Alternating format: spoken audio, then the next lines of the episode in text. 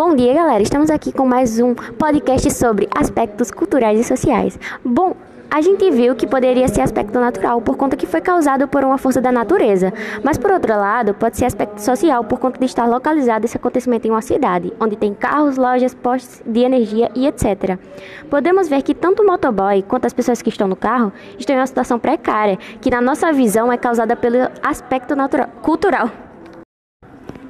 Com, com o que podemos observar na imagem, podemos perceber que ela é que ela mostra é, é uma, uma paisagem que sofreu ação humana ou, ou uma passagem uma paisagem cultural.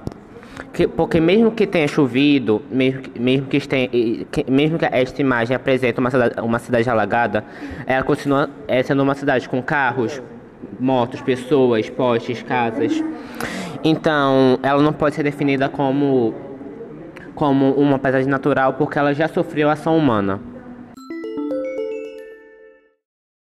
Bom, como dito anteriormente e citado até pelo meu colega anterior, pode-se ter visto que nessa imagem tem muita composição de fatores sociais, como um trabalhador central, né, que está ali passando por uma situação bem precária, uma experiência bem ruim, e os demais elementos que compõem uma cidade, como os postes, os carros, dá para ver um pouco do asfalto, umas plantinhas ali.